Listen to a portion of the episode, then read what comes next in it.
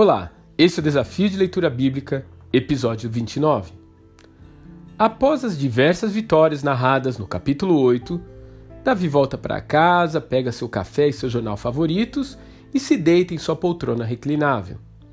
Ele talvez ficasse pensando no quanto Deus havia sido bom para com ele e como a sua misericórdia o havia permitido vencer todas as situações angustiantes de sua vida.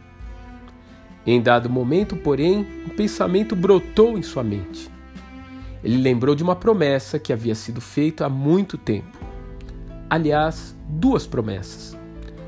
Uma para o seu maior amigo, Jonatas, como está escrito em 1 Samuel 20, versos de 14 a 17. E outra para o seu maior inimigo, Saul, como está escrito em 1 Samuel 24, de 20 a 22. Será que esses juramentos ainda valiam alguma coisa após tanto tempo? Quantas pessoas se lembrariam disso, afinal de contas? Bem, Davi lembrava, e isso era o bastante para ele. O rei então mandou trazer um homem exilado, que habitava em um lugar deserto. Essa é a tradução do nome Lodebar, o lugar onde ele morava. E que havia sofrido um acidente no mesmo dia em que seu pai e seu avô haviam sido mortos.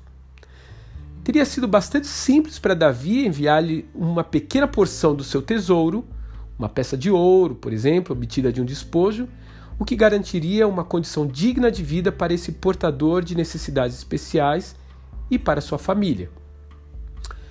Mas o rei tinha algo maior em mente.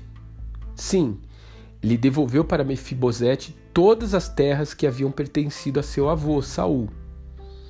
Mas, além disso, apesar de não ter feito nada digno de reconhecimento e nem ter tido nenhum convívio prévio com o rei, Davi quis que o filho de Jonatas fizesse parte de sua própria família.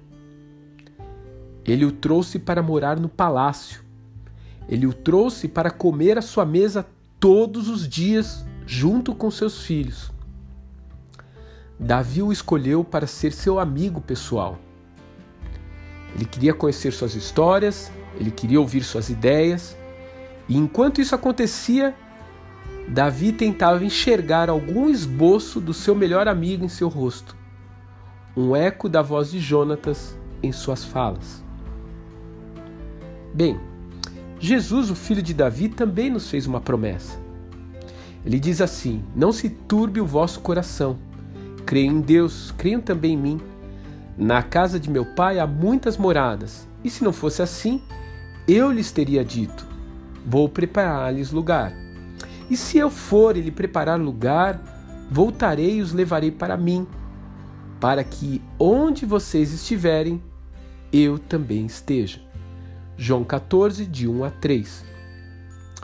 O Senhor também nos escolheu para sentar com Ele à mesa, em Sua companhia juntamente com todos que fazem parte da família de Deus. Não porque tenhamos feito algo digno de sermos tratados assim. Não porque nós espontaneamente buscamos a sua amizade. Simplesmente porque ele nos ama. Aliás, não se importa com os acidentes que você sofreu no meio do caminho. Ele não se importa se você fez algo para merecer ou não. Ele quer você no seu banquete. Ele tem uma cadeira com seu nome lhe esperando na mansão celestial. E ele não mediu esforços para fazer essa festa. Ele não poupou recursos para que você pudesse estar lá. Na verdade, ele deu a sua vida para poder estar com você por toda a eternidade. Que Deus te abençoe e até amanhã.